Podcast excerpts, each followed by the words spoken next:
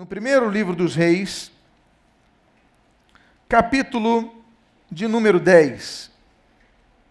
E nós vamos fazer uma leitura inicial dos nove primeiros versículos. Primeiro Reis, capítulo de número 10. Abra sua Bíblia. E na versão que eu tenho usado, a versão revista atualizada, assim leio: Tendo a rainha de Sabá ouvido a fama de Salomão com respeito ao nome do Senhor, veio prová-lo com perguntas difíceis.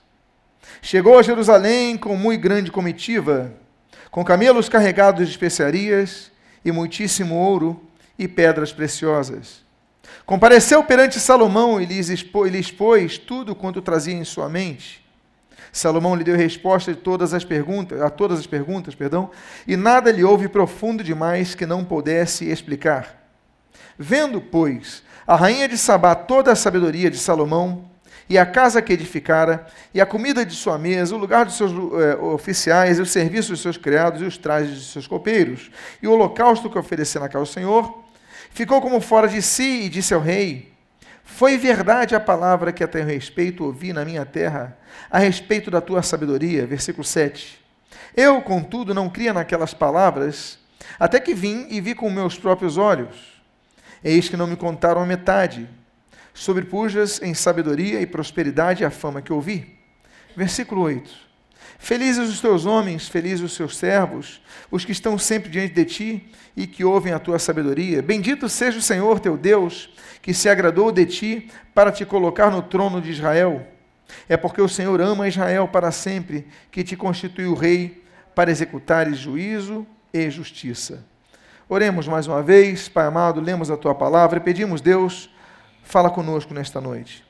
E o que nós pedimos, nós te agradecemos em nome de Jesus. Amém e amém. A rainha de Sabá é uma figura que é reconhecida, talvez por todo cristão, já deve ter ouvido algum dia falar da rainha de Sabá.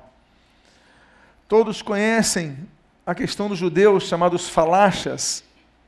Os falachas são judeus de matiz escura, com a sua epiderme morena, um moreno mais acentuado, que mormente são egressos da região do, da Etiópia ou do Iêmen. E os judeus reconhecem eles, por alguns motivos, eu não vou entrar aqui na história, mas esses povos com uma raça diferente são considerados como judeus legítimos porque o povo de Israel entende que eles são descendentes da rainha de Sabá. Ainda que não haja uma efetiva a, afirmativa quanto ao local de Sabá, mas o Sabá muito provavelmente se encontra no que hoje nós conhecemos como a região do Iêmen. Houve operações de resgate, porque os judeus descobriram aldeias, tanto no Iêmen como na Etiópia, em que se guardavam os requisitos do judaísmo. Eles guardavam o sábado, comiam comidas específicas, como o povo de Israel come, deixavam de comer outras. A dieta deles era uma dieta muito parecida com o povo de Israel. Eles tinham orações parecidas com a Shema de Israel, de eh, Deuteronômio 6,4. Então, houve operações, como a do tapete mágico, houve operação ah, ali na Etiópia para resgatar os falachas, que são esse tipo de judeu que são, não são brancos, não são, têm uma pele mais morena. Isso porque os judeus entendem que são descendentes da rainha de Sabat. Sabá, Sabat é uma, uma, um território hoje um pouco árido, hoje é muito conotado a questão uh, de, de, de, revoltas, uh, do extremismo islâmico, mas um, nós vamos nos concentrar na história que nós vimos. O encontro desta rainha de Sabá com o rei Salomão. É um encontro importante, nós lemos aqui, o um encontro que vai mudar não apenas as gerações posteriores, dizem então que ela teve alguns filhos com Salomão, pelo menos um que continuou governando, mas isso eu vou entrar na área mitológica, não é o meu caso. O fato é que esse encontro reflete o encontro que tem que haver com Jesus Cristo. Eu quero que então nós façamos uma concatenação entre Cristo e Salomão, entre aquele que não conhece a Cristo, precisa de Cristo, e a rainha de Sabá e seus descendentes. E a primeira coisa que nós aprendemos é que nós lemos nesse texto, do versículo 1, na primeira parte desse texto, o que segue: Tendo a rainha de Sabá ouvido a fama de Salomão com respeito ao nome do Senhor. A primeira coisa que nós devemos entender é que a fama de Salomão não era apenas a fama de Salomão. Ela vai falar da fama de Salomão, nós vamos falar da fama de Salomão, claro. Mas o texto diz a fama de Salomão com respeito ao nome do Senhor. Nós vivemos numa sociedade que cultua personalidades. Há um culto a personalidades. Nós temos hoje, em algumas igrejas, culto a pastores. O nome de muitos líderes evangélicos hoje sobressai nos cultos mais do que o próprio nome de Jesus. Há igrejas que nem mencionam Jesus, mas mencionam os feitos do pastor. E nós vivemos então um novo tipo de idolatria, uma idolatria velada, uma idolatria disfarçada nas igrejas, onde as, as, a personalidade, onde o homem tem aparecido mais do que Cristo. A primeira coisa que nós aprendemos nessa história, nessa belíssima história, nesse belíssimo encontro, nesse romance que vai surgir, é que essa mulher, ela ouve a fama de Salomão. Sim, Salomão tinha fama, mas ela ouve a respeito do nome do Senhor. As pessoas têm que olhar em nós a nossa fama, a fama de sermos pessoas íntegras, a fama de sermos pessoas incorruptíveis, a fama de sermos pessoas justas, a fama de sermos pessoas, enfim, que, que espelham a luz de Cristo. Jesus falou: vocês são a luz do mundo, vocês são o sal da terra. Então nós devemos ter essa fama. Perguntaram a Jesus: Olha, Jesus, olha, a gente vai né, pelas aldeias, mas como é que a gente se apresenta? A gente dá o cartãozinho de visita? A gente escreve uma camisa, sou de Jesus? Como é que a gente faz? Jesus falou o seguinte: Olha, não se preocupem, os meus discípulos vão ser conhecidos pelo amor. Ele fala: pelos seus frutos vos conhecerão. Ele não fala pela nossa linguagem, pelo nosso crentez vocabular, pela nossa, nossa, nossa carteirinha de membro de igreja, pela nossa declaração. Nós vivemos hoje um período histórico, eu não quero adentrar no campo político, mas um grande líder de nosso governo se diz evangélico e um homem notavelmente corrupto. E diz que é evangélico. Hoje qualquer um disse, disse evangélico, estão vendendo e, e recebendo propinas. E todo o sistema que nós temos visto sendo exposto, nós temos visto muitos que se declaram cristãos, muitos que são pastores, se vendendo. Se vendendo por 1,99, se vendendo a troco de qualquer coisa, um terreno para a igreja, as intenções às vezes são boas, mas estão se vendendo.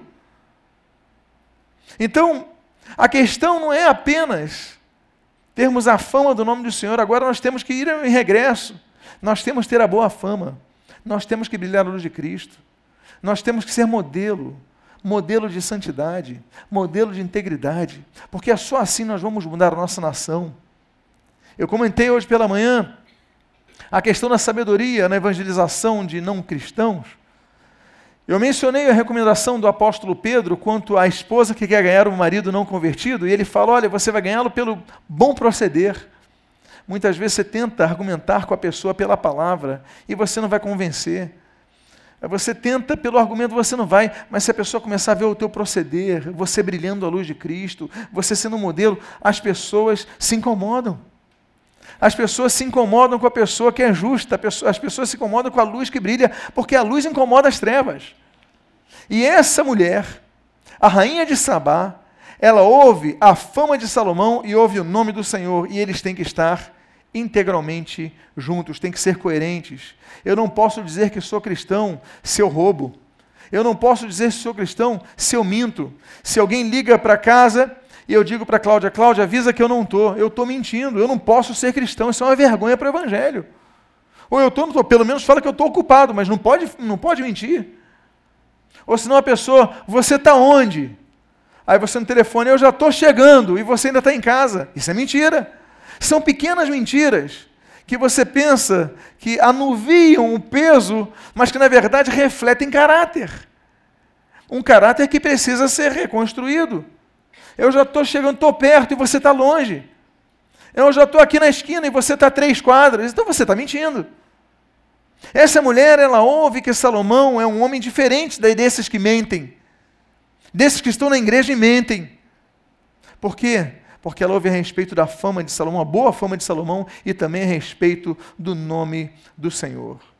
Esse encontro prossegue, porque o texto diz assim, na continuação do versículo 1: Veio prová-lo com perguntas difíceis. As pessoas vêm para Cristo porque elas têm indagações na sua alma. As pessoas procuram Cristo porque precisam ter paz em seu coração, porque não tem uma resposta. O que pode solucionar o problema da pessoa? Há problemas que você consegue solucionar com remédio. Há problemas que você consegue solucionar com empréstimo bancário. Há problemas que você consegue solucionar com almoço com outra pessoa, você resolve as coisas ali. Mas há questões que você não consegue solucionar. Um dos grandes literatos da, enfim, literatura russa, Fyodor Dostoevsky, um grande homem, um grande escritor, ele teceu uma frase muito interessante, ele dizia o seguinte, que o homem, ele tem no seu interior um buraco do tamanho exato de Deus. Dostoiévski, então, ele definiu o tamanho de Deus. O tamanho de Deus não é 1,84m, o tamanho de Deus não é 1,65m, nem 3 metros. O tamanho de Deus é o tamanho do vazio existencial que nós temos. Porque quando Deus entra, ele completa. Essa mulher vem provar e nós devemos provar e ver que o Senhor é bom. Se você está nesse local ouvindo essa mensagem, buscando uma solução para o teu problema, eu quero dizer que Jesus é a solução para o teu problema. Jesus é o que você precisa para saciar a sua sede. Jesus é o que você precisa para saciar o teu vazio. Porque há pessoas que estão indo para drogas porque estão vazias. Há pessoas que estão indo para prostituição porque estão vazias. Tem famílias, mas estão vazias. Há pessoas que estão buscando, é, estão entrando no álcool, na vida do álcool, por quê? Porque não tem alegria. Então vão jogando coisa para dentro e vão se entupindo e vindo e viram alcoólatras, porque estão vazias. E de situações em situações, ainda que algumas coisas sejam possíveis, você vai exagerando, vai e você então se perde, porque você perde o controle. Você esquece que o mais importante não são as coisas palpáveis, palatáveis, experimentáveis, no sentido físico, do olfato, do, do não, dos, dos, dos sentidos. O mais importante é o encontro com Deus. Porque quando alguém se encontra com Cristo, esse alguém se transforma. Essa mulher veio provar com perguntas difíceis. Prove a Deus, vá até Deus, peça a Deus, Deus entra na minha vida, porque eu tenho dificuldades. E o Senhor, Ele transforma vidas. O texto continua no versículo número 2, dizendo o seguinte: Chegou a Jerusalém. Chegou a Jerusalém. Ela era de Sabá, mas ela vai a Jerusalém. Alguns pensam em Deus. Alguns entendem que existe uma força superior que rege todas as coisas. Alguns teorizam sobre Deus, mas não vão ao encontro de Deus. Esta mulher, ela nos ensina que nós devemos ir ao encontro de Jesus. Não devemos apenas ouvir falar de Jesus, não devemos apenas reconhecer o Jesus da Bíblia. Há pessoas que só se lembram de Jesus na época da Páscoa. Aí nós vemos pessoas encenando Jesus, cidades inteiras encenando Jesus, mas ninguém vivendo Jesus. Uma peça, uma vez, aqui no arco, nos Arcos da Lapa, aí estava lá propaganda fulano de tal, aí ele interpretando Jesus, o homem é homossexual, é viciado, ele não teve um encontro com Cristo, ele está experimentando alguma coisa? Não. Ele está interpretando. E como esse homem que não tem compromisso com Deus, não tem vida transformada por Deus, assim somos muitos de nós. Nós ouvimos falar sobre Jesus, mas não vamos até Ele. Nós sabemos que Jesus está em Jerusalém, mas não vamos a Jerusalém. E eu não digo a Jerusalém física, eu não digo, o, eu digo que Jesus está presente aqui nesse local, está presente onde você precisar. Ele prometeu que estaria presente em dois ou três estivessem reunidos em seu nome. E nós devemos ir até Jerusalém, nós devemos ir até Ele, buscar encontro com Ele. Buscar-me-eis e me achareis quando me buscares de todo o vosso coração. O que nós precisamos então é de fazer como essa mulher. Ela era rainha, ela tinha posses, ela tinha poder, mas ela foi até Jesus, porque ela se humilhou. A graça de Deus, ela se manifesta, como diz Tito 2:11, salvador a todos os homens. A graça de Deus é expansiva a todo, a todo aquele que crê, ele transforma. O Senhor Jesus está de braços abertos. Ele fala lá em Mateus 11, 28, olha, vinde a mim todos vós que estáis cansados, sobrecarregados, e eu vos aliviarei. Ele convida a todos. O problema é que muitos não vão por orgulho. Muitos conhecem sobre Jesus, mas não vão até Jesus. Eles nascem na igreja, eles conhecem o Evangelho, mas não buscam uma intimidade com Deus. Então, de que adianta? Essa mulher, ela foi a Jerusalém e por causa disso as coisas vão mudar na vida dela. O texto diz no versículo 2, em sua continuidade, que ela foi a Jerusalém com camelos carregados de especiarias e muitíssimo ouro e pedras preciosas. Ela foi com o melhor que tinha. Ela não foi assim vazia, ela ofereceu o melhor. E o que você tem de melhor para oferecer a Deus é o teu coração sincero, é o teu coração aberto. A joia preciosa que Deus quer é um coração quebrantado, ele não rejeita. Você não pode comprar o favor de Deus com ouro, com dízimos e ofertas. Há consequências. Agradamos a Deus, sabemos, a Bíblia diz, fala sobre isso, mas Deus não vai mudar. Se você vê uma vida de pecado, você vai continuar sendo condenado. Deus não se vende, não é negociata. São bênçãos destinadas ao seu povo, que Ele outorga. Mas o que nós precisamos ter é um compromisso com Deus, uma vida transformada e, para isso, um coração quebrantado que Ele diz que não rejeitará. Mas nós temos que ter humildade e ir com o nosso tesouro, a nossa vida. Deus, aqui estou eu, aqui está tudo que eu tenho.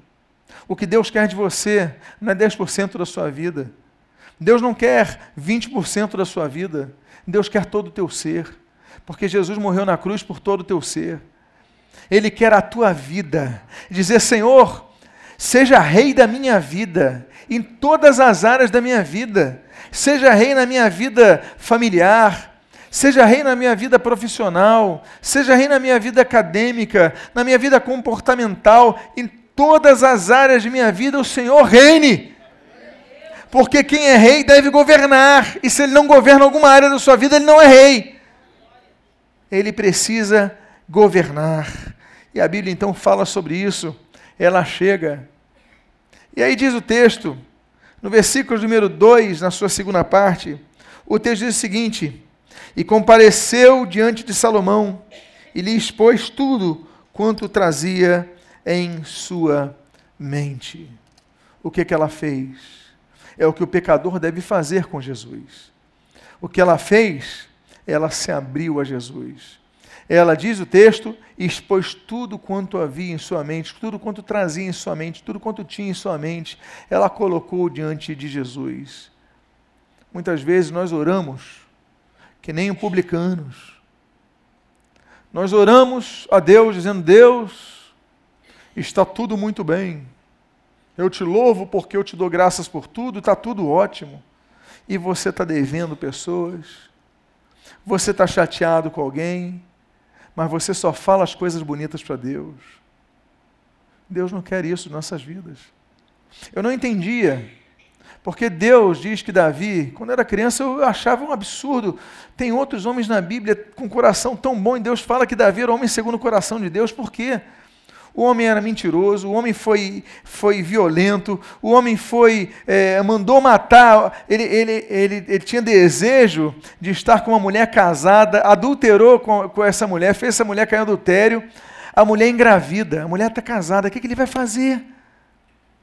Já sei, eu vou mandar matar o marido. Coloca o marido na frente de guerra. Ele era o rei, o país estava em guerra, e aí de uma forma velada, ele assassina o marido. A mulher está grávida, o que, que vão dizer de mim? E aí ele consegue se casar com ela. Assassino, mau caráter. Esse era Davi. Aí Davi pega um mau caráter desse e fala: um homem segundo o coração de Deus. Por quê? Eu não entendia. Aí um dia eu começo a ler os Salmos e eu entendo. Eu começo a ler os Salmos que ele fala assim: Deus, que meus inimigos mendiguem, que os filhos dos meus inimigos mendiguem o pão, que caiam os dentes dele. Falei, meu Deus, que coração ruim Davi tinha. O que, que tem o filho dos inimigos sofrerem? Que eles mendiguem. São os chamados salmos precatórios. Mas um dia eu entendi. Eu entendi por que, que esses salmos chegaram até nós. Eu entendi por que, que Deus fala que um homem assim era o coração segundo ele. Sabe por quê? Porque ele era sincero diante de Deus. Porque ele queria que os inimigos mendigassem, então ele falava: Deus, eu quero que eles mendiguem.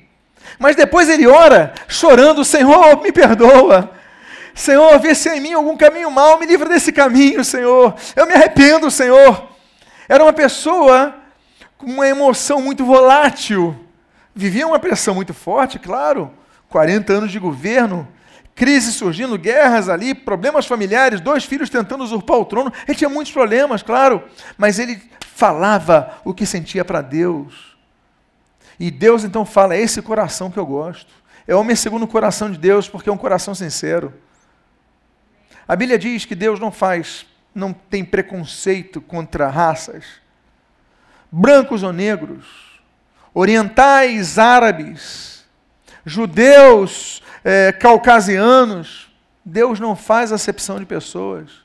Deus também não faz exceção de pessoas em termos socioeconômicos, podem ser pobres ou ricos. Deus não faz exceção de pessoas em termos de cultura adquirida, assimilada, acadêmica, analfabetos ou pós-doutorados em Harvard. Deus não faz exceção de pessoas. A Bíblia só diz que existe um tipo de pessoa que Deus rejeita. E não são negros, ou brancos, ou orientais, ou árabes, ou ricos, ou pobres, ou pós-doutorados, ou analfabetos. A Bíblia diz que Deus só rejeita um tipo de pessoa a Bíblia diz que Deus rejeita os soberbos, mas aos humildes ele dá a sua graça. A questão então não é racial, a questão é do coração. Coração não tem cor, coração não tem raça. O coração que eu digo agora, eu quero dizer para você, não se trata nem desse músculo que pulsa o nosso sangue pelo corpo, não é esse coração. Eu falo do coração, a nossa alma, o nosso interior. O coração soberbo Deus rejeita.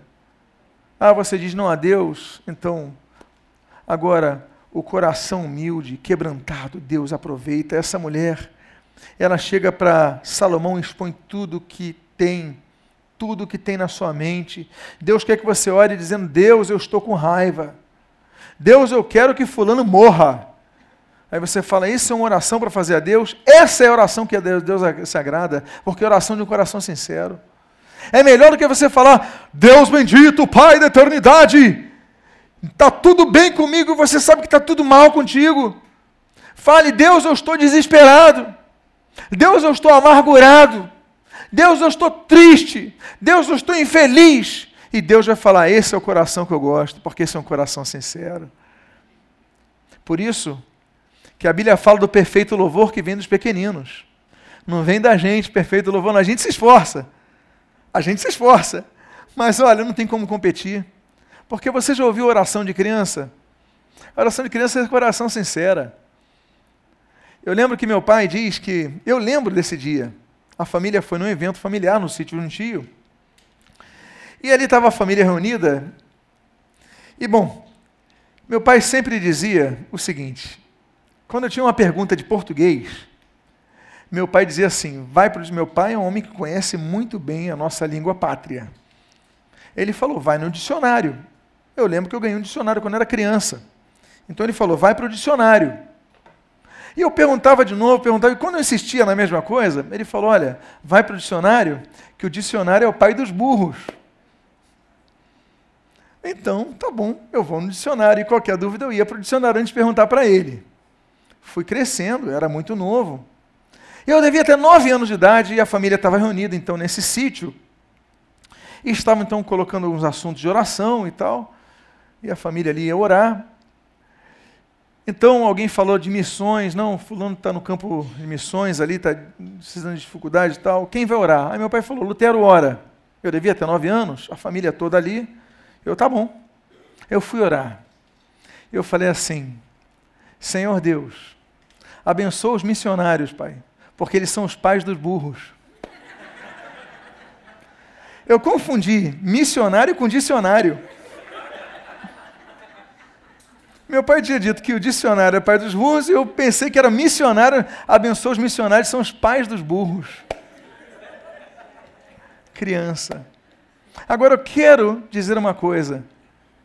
Eu tenho certeza que Deus entendeu o meu coração e ouviu as minhas orações, porque era uma oração de um coração puro. Essa mulher expõe tudo para Deus e nós temos exposto tudo a Deus. Há coisas que você não pode expor para o teu marido que ele não vai entender, para o teu filho que não vai entender. Há coisas que você desistiu de expor. Mas para Deus você nunca pode desistir, tem que colocar tudo diante de Deus. Diga para a pessoa que está do seu lado, seja como a rainha de Sabá. Coloque tudo diante de Deus.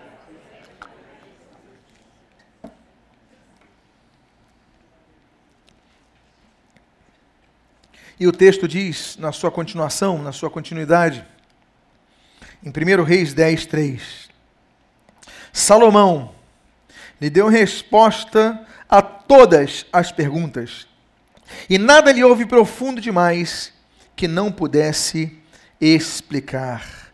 O que eu quero dizer para você é que quando você vai para Jesus com coração puro, com coração limpo, ele sacia todas as suas necessidades.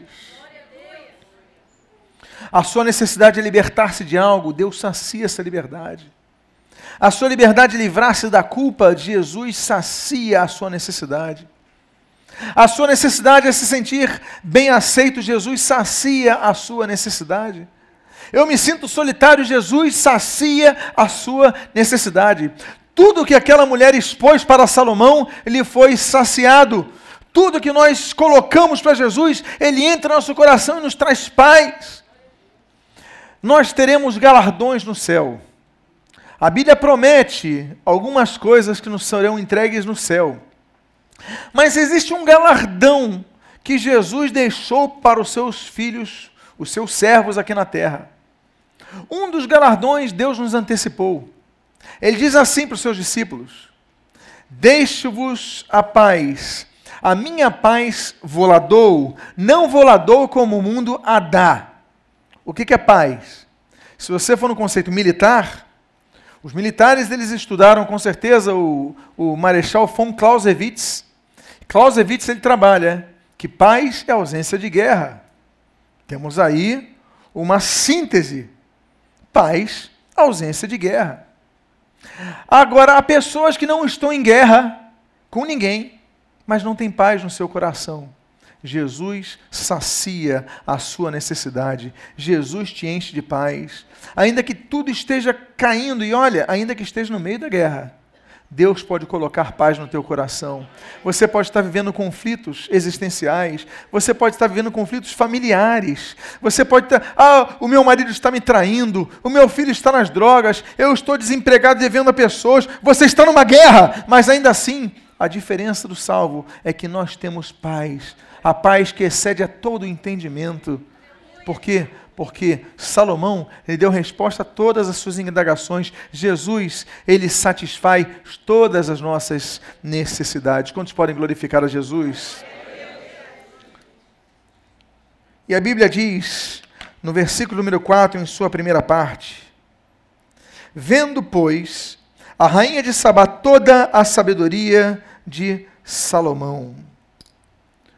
A sabedoria, ela é um adendo para que nós saibamos lidar com situações complexas.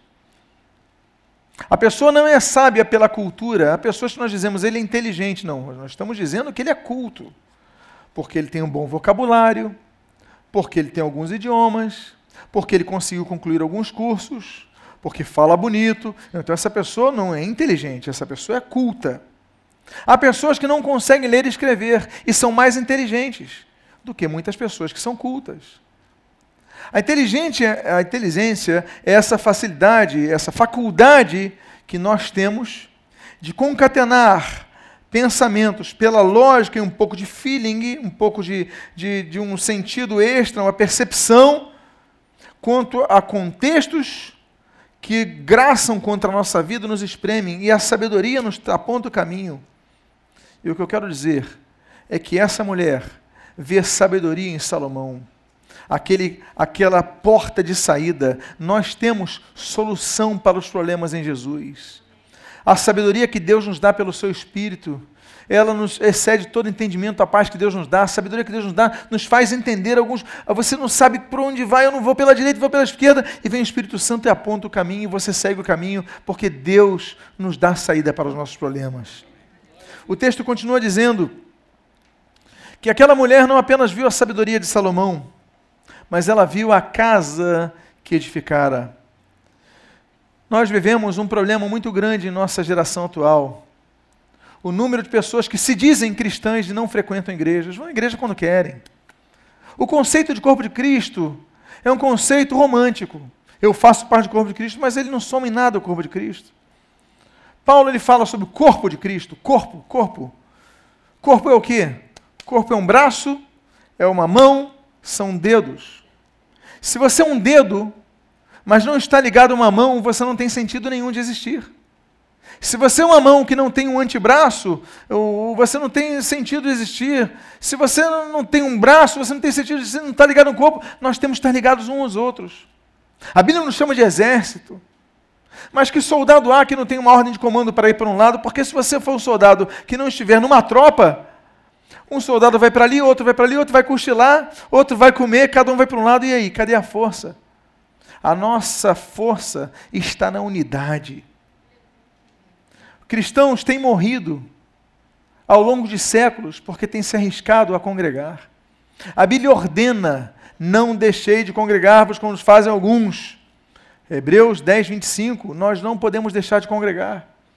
Os cristãos hoje, no Paquistão, há poucas semanas atrás, nós falamos aqui, explodiu uma bomba numa igreja. Eles se arriscaram, podiam ser crentes dizendo, sou crente, estou em casa, mas eles se uniam porque sabiam que isso é bíblico, é vontade de Deus, é o que Jesus estabeleceu. Jesus podia ter feito tudo sozinho. E eu pergunto, ele podia ter feito tudo sozinho? Por que, que ele chamou doze? Por que, que Jesus falou onde dois ou três estiverem reunidos em meu nome, aí estarei? Por quê? Porque se a Bíblia fala no Salmo 90 que ele está em todo lugar, sua presença está em todo lugar. Porque está falando da unidade, da coletividade, do congregacionalismo. Nós devemos nos congregar. Somos fortalecidos, edificados, disciplinados. Porque a pessoa que não congrega, ela é indisciplinada, ela faz o que quer, o que quer. Não, nós devemos aprender a ouvir não. É que nem um filho que nasce, ele nasce, ele vai ser criado nas ruas. Ele não vai ter regra para a hora de dormir, para estudar matemática, ele não vai ter, ele vai fazer o que quer. Nós devemos ser regrados, nós devemos ser disciplinados. A criança precisa de um lar. O novo convertido precisa de um lar. A igreja é necessária. Ela viu a casa que edificara. As pessoas têm que ver a igreja. Tem que estar na igreja, tem que se congregar na igreja. Independentemente da denominação, você pode. A Nova Vida, a Batista, a Assembleia de Deus, a Metodista, a Presbiteriana, tem tantas igrejas, não dá nem para nominá-las. O importante é você estar junto ali e ali você se unir, fazer a diferença. Porque Deus, em todo o tempo, Ele fala da casa dele. Quando Deus manda a regra para o povo de Israel fazer o tabernáculo no deserto, por que tabernáculo? Por que o pessoal se congregar? Quando Deus dá a orientação para fazer o templo em Jerusalém, por que precisa de um templo para congregar-se? Não podia ficar cada um no seu lado? Mas Deus exige isso, é projeto de Deus isso. Viu a casa que edificara. Portanto, não deixe de se congregar jamais na sua vida. Não se acomode jamais, porque o mosquito da acomodação, ele pica e faz o efeito. Sabe qual é o efeito que ele faz? O efeito da vaidade. Eu não preciso de igreja, eu não preciso de cobertura, eu não preciso de aprender, eu não preciso de me unir, eu não preciso de distribuir meus dons e unir meus dons com os dons de outros, eu não preciso nada disso, é vaidade. Isso é soberba, isso é arrogância. A casa de Deus, ela é a junção não de tijolos, mas de pessoas e nós precisamos estar unidos. Ela viu a casa que edificara, não deixe de se congregar. Mas o texto diz que ela, além de ver a casa, ela vê a comida de sua mesa. O alimento que deve ter, haver na igreja, ele deve proceder apenas de um lugar. Ele deve emanar apenas de um lugar. E este lugar é a palavra de Deus. Há igrejas que dedicam 90% do tempo de seu culto ao louvor. Nada contra o louvor. Mas a prioridade não é o louvor, a prioridade é a palavra de Deus pregada. A igreja dedica 90% em oração, é a casa de oração, nada contra isso. Mas há muitas pessoas que oram, oram, oram e caem. Por quê? Porque não tem a solidez da palavra de Deus. O salmista, no grande Salmo 119, ele diz: Olha, guardo as tuas palavras no meu coração para não pecar contra ti.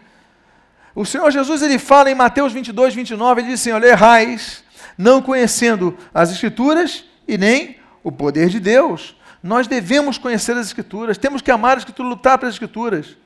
Lutero, ele só vai ser levantado no século XVI, mas muitos outros foram antes dele. Pedro Valdo, Jerônimo Savonarola, que profetizou sobre Lutero, cem anos depois viria, Ian Hus, tantos outros, Wycliffe, John Wycliffe, tantos outros homens foram levantados por Deus e perseguidos para colocar a Bíblia no povo. A Bíblia não era trazida ao povo, não era pregada ao povo, o povo não tinha acesso à Bíblia. As escrituras sagradas são nosso alimento. Nós devemos comer as escrituras. Eu não digo naturalmente literal, de maneira literal, mas eu digo alimentar a nossa alma. Lutero, quando estava preso no castelo de Wartburg, ali em 1522, ele diz o seguinte: Olha, quando eu acordo, três coisas eu faço. Ele usava muito latim, era a língua acadêmica. Ele dizia o seguinte: quando eu acordava, oratio, meditatio, tentatio. As três palavras de Lutero. Oratio, meditatio, tentatio. Ele fala: a primeira coisa que eu faço quando acordo é oratio, eu vou orar. Eu vou buscar o meu relacionamento com Deus. A segunda que eu faço, coisa que eu faço é meditatio. Eu vou meditar nas escrituras sagradas, porque eu preciso me alimentar da palavra de Deus. E a terceira coisa que eu faço é tentatio. Agora sim eu estou preparado para enfrentar minha, as tentações que eu recebo na vida. Para enfrentarmos o diabo, nós devemos fazer como Jesus. Muitas vezes nós queremos amarrar Jesus sem autoridade nenhuma. E aí os filhos de Cefas? E o endemoniado vai lá e acaba com eles. A autoridade do nome de Jesus, ela se fia na presença de Deus na sua vida, porque não é palavra mágica. Tem pessoas que usam o nome de Jesus como se fosse a Alakazam, Abracadabra, nome mágico. Tem centros espíritas que usam o nome de Jesus. Tem locais que usam o nome de Jesus e não acontece nada. É o um nome sobre todo nome, mas não é mágica. O que valida isso é o poder de Deus. O poder de Deus na sua vida te dá autoridade para isso. Tem gente que fala em nome de Jesus e não acontece nada. Qual a autoridade que você tem? Agora, o que nós vemos aqui é que a comida alimenta, a comida fortalece, e o alimento é a palavra de Deus. Se você notar esse púlpito, essa plataforma, você vê que ela é reta. Mas chega aqui, existe uma parte para frente chamada dente. Você está vendo?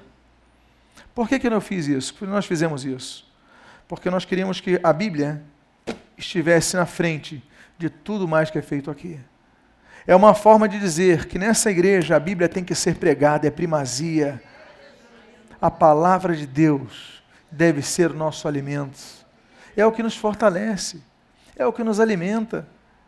Jesus ele não chegou para o diabo, aquela tentação que é registrada em Mateus capítulo número 4, e o diabo então tentou Jesus em todas as coisas. Nós temos três áreas da tentação que resumem todas as coisas que Jesus foi tentado. Em todas as três vezes, Jesus falou assim para o diabo: está amarrado. Não. Jesus falou assim: está escrito. E o diabo fugiu dele. Por quê? Porque ele foi na palavra de Deus. Vivemos uma geração que não lê a Bíblia. Isso deve nos preocupar. Mas essa mulher, ela quando foi naquela casa de Deus, naquela casa em Jerusalém, no palácio real, quando as pessoas, o pecador vai na igreja, ele tem que ouvir a palavra de Deus. A palavra de Deus tem que ser pregada, a palavra de Deus tem que ser anunciada, a palavra de Deus tem que ser proclamada, a palavra de Deus tem que ser vivida, a palavra de Deus tem que ser experimentada, porque a palavra de Deus transforma vidas. E continua o texto dizendo que ela não apenas vê a comida de sua mesa, mas ela vê o, o, o local de seus oficiais. A igreja tem que ser organizada, tem que haver hierarquia. Em tudo na Bíblia nós vemos hierarquia. Deus, quando cria a primeira família da terra, Deus coloca um como cabeça e outro como coadjuntora.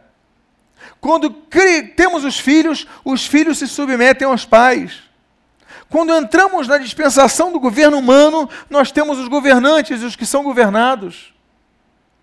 Jesus, ele quando ensina aquela oração, ele fala o seguinte: olha, seja feita a tua vontade na terra, assim como é nos céus. Ele está falando que a vontade de Deus, ela tem que ser estabelecida na terra, organizada de cima para baixo, como nos céus, é de cima para baixo. Porque darás ordem aos teus anjos.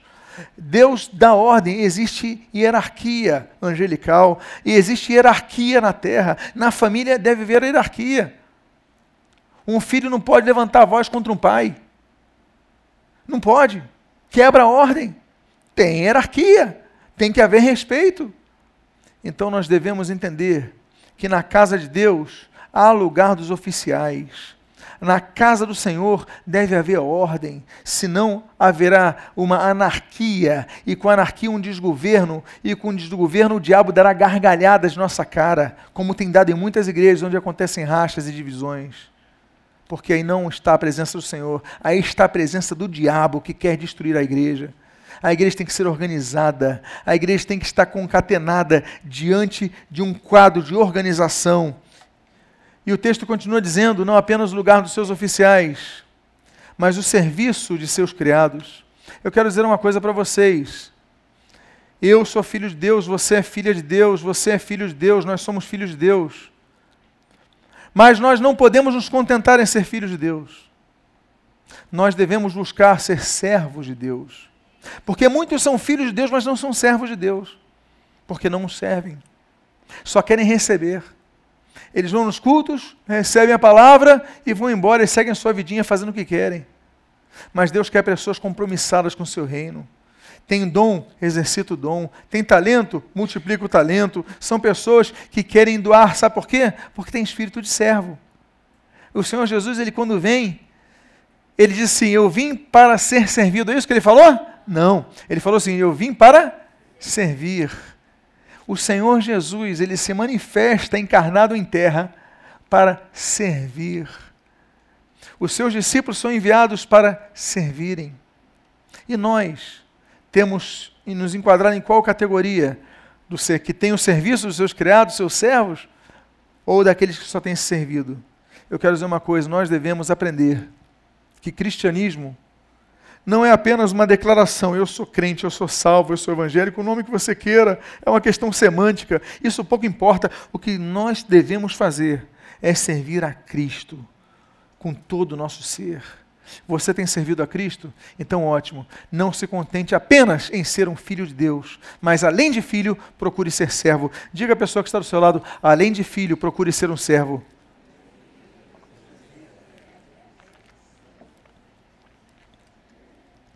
E o texto continua dizendo: e os trajes deles.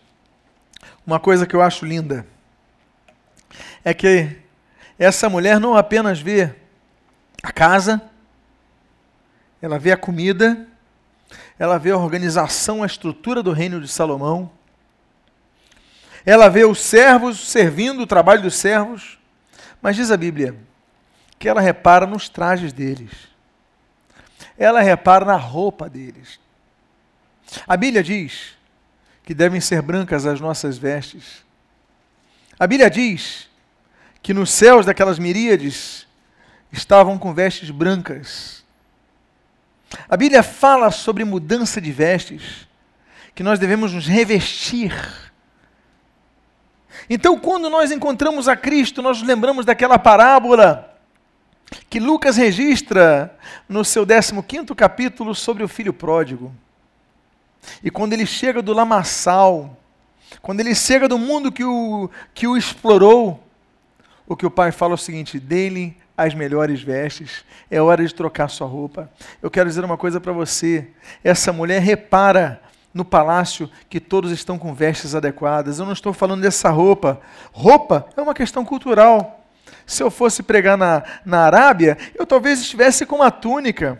Se eu fosse pregar na Escócia, talvez eu estivesse com um saiote chamado kilt. Não, não é cultural. Se eu for pregar na praia, eu vou estar com bermuda. A questão não é a vestimenta que eu estou falando, eu estou falando da vestimenta interior. Sejam alvas as vossas vestes, Um povo que é lavado pelo sangue de Jesus tem as suas roupas brancas, as suas roupas limpas, as suas roupas sem mancha. É isso que eu quero dizer. Essa mulher repara que aquelas pessoas do palácio tinham suas roupas puras. Eu pergunto se Jesus voltasse hoje, ele encontraria todos dessa congregação com as suas vestes brancas? Se Jesus voltasse hoje e ressoasse o clarim, quantos aqui subiriam aos céus? Será que todos? Será que alguns ficariam? Será que a maioria ficaria? A perspectiva bíblica, ela não dá uma posição muito boa se nós considerarmos que o qualificativo de Deus quanto ao exemplo de Jesus, quanto ao exemplo daquelas virgens, é, então, um sistema de 50%, cinco vão ficar, cinco vão subir. Olha, um vai ficar no campo, outro vai. Um vai ficar em casa, outro vai. 50%. Não podemos mensurar, mas podemos entender que a lógica tramita nesse sentido. Uma parte fica, uma parte sobe. Em que parte nós estamos? Aqueles que vão subir para o Senhor devem ter suas roupas brancas lavadas, sabe com quê? Com o sangue de Jesus. Chega de brincar de evangelho, chega de brincar de religião. Deus está procurando aqueles que têm as suas vestes brancas. E diz aí os seus copeiros. Os seus copeiros, o copeiro é aquele que bebia da bebida do rei. Eu acho muito bonito que o copeiro era a pessoa de maior confiança do rei. O rei tinha mais confiança no copeiro do que no general do exército. Porque ele se encontrava com o general do exército que a cada uma semana, a cada duas semanas, a cada mês. Encontrava com outro, um ministro, ia finanças e tal. Mas o copeiro, ele se encontrava todos os dias. Sabe por quê? Porque todo dia ele tinha que comer, pelo menos três vezes por dia. Só que ele não colocava a comida na boca, ele não bebia direto. O copeiro bebia antes. Porque se tivesse veneno, o copeiro morria. Então o copeiro tinha que ser a pessoa de maior confiança porque se a comida passava antes de chegar na mesa do rei ao copeiro, o copeiro podia envenenar o rei. E tinha essa chance três vezes por dia, todos os dias da vida do copeiro. E todas as vidas da vida do rei. Todos os dias da vida do rei. O homem de maior confiança. Deus quer te resgatar, te trazer para casa, te dar uma nova veste e depositar e confiar em você a pregação do Evangelho, a, a, a transformação desse mundo através da sua vida. Deus quer te chamar como seu copeiro. E a Bíblia diz ali que não apenas ela viu os copeiros, mas o holocausto que oferecia na casa do Senhor. Eu quero dizer para vocês que não existe evangelho sem sacrifício. A começar com o sacrifício de Jesus. E a começar com o sacrifício de Jesus, ecoando na cruz que nós devemos carregar. Não é isso que ele falou? Olha, se alguém quiser me seguir, ele diz assim: negue-se a si mesmo. Aí depois ele fala o quê? Tome a sua cruz e depois, em terceiro lugar, terceiro estágio, terceira fase, ele diz o quê? Vamos repetir? Negue-se a si mesmo, tome a sua cruz e siga-me. Tem pessoas que querem seguir a Jesus, mas não querem tomar a sua cruz, não querem negar a si mesmo, a si mesmos, as suas vontades. Eles querem roubar, eles roubam. Eles querem se drogar, se destruir, se, se destroem. Eles querem mentir, eles mentem. Eles querem adulterar, eles adulteram, mas estão na casa do Senhor. E a Bíblia diz que ela notou o holocausto que era oferecido. Simboliza a entrega de vida, simboliza a troca. Você tem que ser uma pessoa que tem que negar a sua vontade e se sacrificar em prol de Cristo. É se entregar em prol de Cristo. Há um termo grego que a Bíblia em português ela traduz, eu acho de uma maneira tão tão aguada que ela fala assim: você conhece o texto de Atos 1,8? Que ele fala: Me serei minhas testemunhas. Onde? Jerusalém, Judéia, Samaria e o que mais? Confins da terra. Mas ele não diz: E sereis minhas testemunhas. Porque o grego, no texto grego está: E sereis minhas, ele coloca ali o texto, martíria. Você sabe o que é martíria? São pessoas que não apenas dão um testemunho, mas são capazes de morrer pela causa de Cristo em Jerusalém, na Justéia, em Samaria e nos confins da terra. Se sacrificar em prol do Evangelho é dizer não à sua vontade. Olha, você está longe da tua esposa, do teu marido. As pessoas estão se assediando. Você tem todas as oportunidades para pecar. Ninguém está te vendo. Mas você diz: não, não, não cederei. porque não preciso da presença de ninguém para isso, senão da presença de Deus. Você sacrifica a tua carne, mas você satisfaz o teu espírito. E aí, essa mulher, ela vê que na casa, no palácio onde Deus está, o palácio que é construído, ela vê que há sacrifício. Estou caminhando para o final. E eu quero dizer que ela ficou como fora de si. As pessoas, quando conhecem o cristão, não que se diz evangélico, que se corrompe, não que se diz evangélico, que se vende, não que se diz evangélico, mas que faz as mesmas coisas que o mundano faz. Mas quando a pessoa conhece alguém que não se vende, aí a pessoa, a pessoa, vamos para a noitada, vamos cair na galhofa, usando expressões antigas, é, vamos, é, vamos para a noitada, vamos... você fala, eu não, eu tenho família, eu tenho Deus, as pessoas vão falar de você, vão rir de você, vão te perseguir. Mas na hora do sufoco é você que vão procurar, porque as pessoas ficam fora de si. Como é que pode existir uma pessoa dessa? Porque é uma pessoa que tem compromisso, antes de ter compromisso com as pessoas, elas têm compromisso com Deus. A rainha de Sabá mostra que nós devemos encontrar isso na casa de Deus, homens e mulheres que deixam o mundano atônito. E aí, eu vou para o versículo 6 e o versículo 7. Quando nós lemos o texto que diz o seguinte: Foi verdade a palavra que a teu respeito ouvi na minha terra, a respeito da tua sabedoria. Eu, contudo, não cria naquelas palavras, até que eu vim e vi com os meus próprios olhos. As pessoas têm que olhar na sua vida e, quando olharem para a sua vida, vão ver que Jesus existe. As pessoas estão tentando evangelizar e parece que estão batendo num, numa parede e não saem do lugar. Mas quando as pessoas veem luz na sua vida, o brilho de Cristo na sua vida, elas entendem que viram com os próprios, os próprios olhos Jesus. Vocês sabem que as pessoas encontram Jesus em nossas vidas? Quando vem a luz de Jesus brilhando nossas vidas. A Bíblia diz que em Antioquia foram, até então eles eram chamados de nazarenos. Em Antioquia passam a ser chamados de cristãos. Você sabe o que é cristão na Bíblia em grego? é cristianos. Cristianos é diminutivo de Christos. Cristianos é diminutivo de Cristo. Cristianos significa pequenos cristos. Eles eram chamados de os nazarenos, o seguidor do Nazareno, Jesus. Mas em Antioquia, eles tinham um exemplo tão impoluto de vida que eles falaram: eles aí são pequenos cristos. Eu vejo ele, eu vejo Cristo, eu vejo ela, eu vejo Cristo, eu vejo ele, eu vejo Cristo, eu vejo ela, eu vejo Cristo. E a minha pergunta é: se, como a rainha de Sabá, que está observando a nossa vida, se as pessoas que nos rodeiam observam a nossa vida, será que eles vêm e podem falar assim: Eu vejo um pequeno Jesus Cristo ali? Ou não? Esse é o nosso grande desafio. Vivermos uma experiência de vida onde as pessoas possam enxergar em nós Jesus Cristo. Não que sejamos, não, não somos. Não que cheguemos aos pés de. Não, não, não, não, não é isso que eu estou dizendo. Mas que nós possamos refletir a glória de Cristo em nossas vidas. E por isso, e por isso nós podemos dizer que no versículo 9, ela declara: Baruch Adonai, ela fala assim: Bendito seja o Senhor, teu Deus, que se agradou de ti para te colocar no trono de Israel, é porque o Senhor ama Israel para sempre, que te constitui o rei para executares juízo e justiça. Ela começa a louvar a Deus. Ela, quando vê tudo aquilo, ela começa a louvar a Deus. A Bíblia não diz que ela conhecia Deus, mas agora ela começa a louvar a Deus, porque ela vê nossas vidas. O louvor, ele flui de um, coração transformado. O verdadeiro louvor. Você sabia que Deus está procurando na terra uma categoria diferente de pessoas? A Bíblia não diz que Deus procura brasileiros. Não. A Bíblia não diz nem que Deus procura vascaínos. Não. Nem botafoguenses. Não. A Bíblia não diz que Deus procura pessoas altas ou baixas, brancas ou negras, não.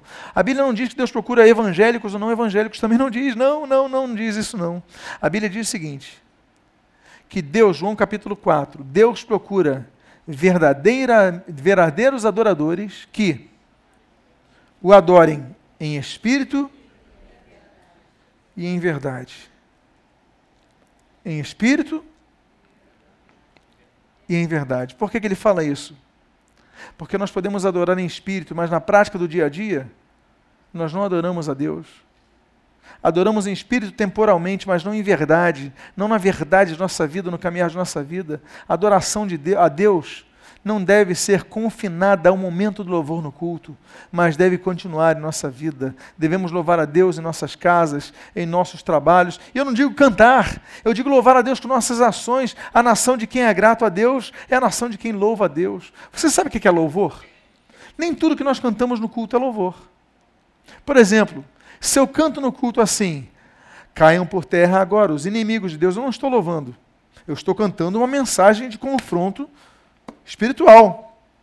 Se eu canto uma canção que diga aceite a Jesus como seu Senhor, eu não estou louvando. Eu estou cantando uma canção evangelística. Porque louvar, no português, é a mesma coisa que elogiar. Nós louvamos como elogiamos. Quando a Cláudia faz sorvetão, geralmente ela faz de 25 em 25 anos lá em casa sorvetão. Quando a Cláudia faz o sorvetão, eu louvo a Cláudia. Eu louvo e digo assim: que coisa deliciosa, eu nunca comi um sorvetão como você faz. Que delícia! Essa é uma boa estratégia, né, gente? Que delícia! Eu estou louvando ela. Quando nós elogiamos alguém, nós estamos, elogi nós estamos louvando alguém. E quando nós declaramos a grandeza de Deus, o amor de Deus, a infinitude de Deus, a... nós estamos declarando louvores a Deus. Essa mulher está declarando bendito o Senhor, teu Deus, que se agradou, está falando do poder de Deus, manifestando, está louvando ao Senhor, nós devemos louvar ao Senhor. E o que é louvar ao Senhor? É reconhecer o Senhor em todos os nossos caminhos. Eu quero recomendar que você não falte domingo que vem pela manhã, que eu vou continuar falando sobre isso, sobre a lei do reconhecimento. E por fim, eu encerro com esse versículo 13, no qual nós podemos ler: O rei Salomão deu à rainha de Sabá tudo quanto ela desejou e pediu. Afora tudo o que lhe deu por sua generosidade real. Assim, voltou e se foi para a sua terra com os seus servos. Tudo que ela buscou, ela recebeu. Tudo o que ela precisava, ela encontrou. E mais, ela voltou para a sua terra para fazer a diferença lá. Você vem na casa do Senhor, você é transformado por Deus, você é restaurado por Deus, você é edificado pela palavra de Deus. Mas daqui a algumas horas você não estará mais nesse templo, estará na sua casa. Amanhã você vai estar no seu trabalho cercado de pessoas que são ímpias. Algumas são, além de ímpias, são incrédulas. Porque ímpio é uma coisa, incrédulo é outro.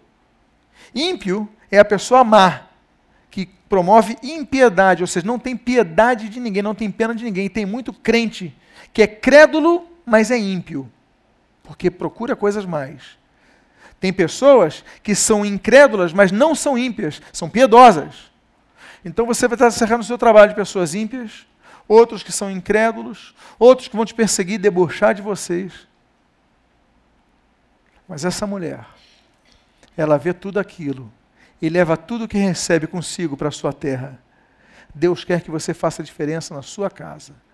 Deus quer que você leve tudo o que recebeu de Deus para a tua família, no teu trabalho, na tua faculdade, no teu colégio, no teu dia a dia. Porque assim você vai salgar o mundo. Eu convido a você, por favor, ficar de pé, porque eu quero fazer uma oração por você nessa, nessa noite. Eu quero convidar então a que todos, por favor, fechem seus olhos. Eu quero fazer uma oração nesse momento. Eu quero orar por você que procura solução para o teu problema.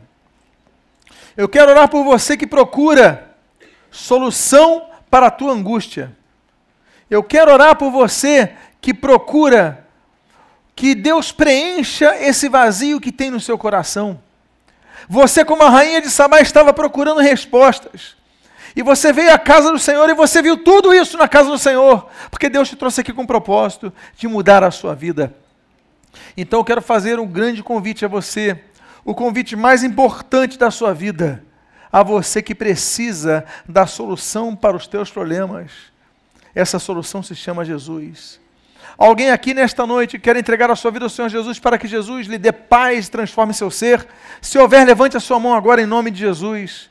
Levante a sua mão se você é uma dessas pessoas que vê a casa do Senhor. Deus abençoe aqui, à minha esquerda, aquela senhora. Pode baixar seu braço. Uma segunda vida para Jesus. Onde está a segunda vida para Jesus? Isso pode vir se quiser aqui à frente. Cadê a segunda vida para Jesus? Deus te trouxe aqui para transformar a sua vida. Eu não posso transformar a sua vida. Igreja não pode transformar a sua vida. Religião não pode transformar a sua vida. Mas Jesus Cristo pode transformar a sua vida, porque Ele tem poder para transformar a sua vida. Ele tem poder para transformar o teu ser colocar paz no teu coração. Então você foi trazido aqui porque Deus tinha um propósito para a tua vida. O propósito é te fazer feliz. Você tem vivido uma vida angustiada, uma vida triste, e Jesus te chama: Vinde a mim, todos vós que estáis cansados, sobrecarregados, e eu vos aliviarei, porque o meu fardo é leve. Jesus está te chamando para transformar a tua vida. Cadê a segunda vida para Jesus nesta noite?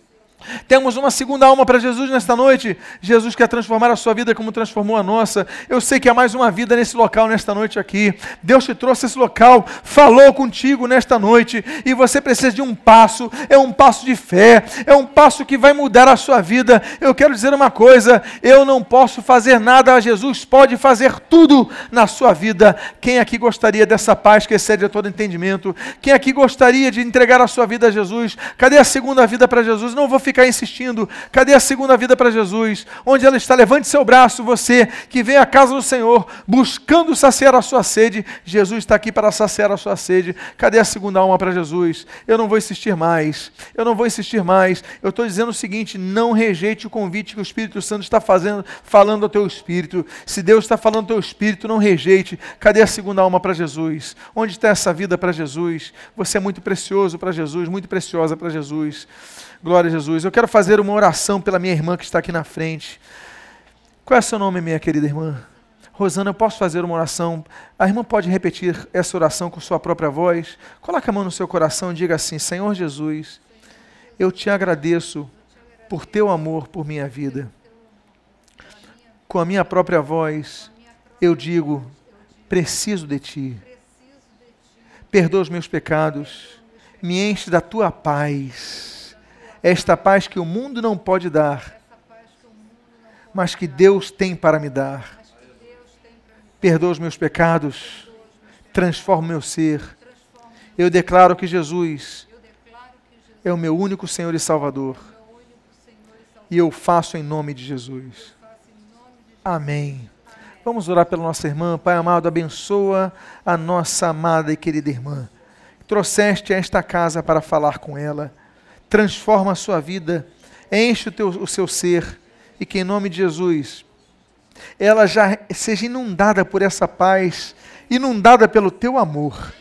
São as tuas bênçãos que nós oramos e te agradecemos em nome de Jesus. Amém e amém. Que Deus abençoe, minha querida irmã, em nome de Jesus.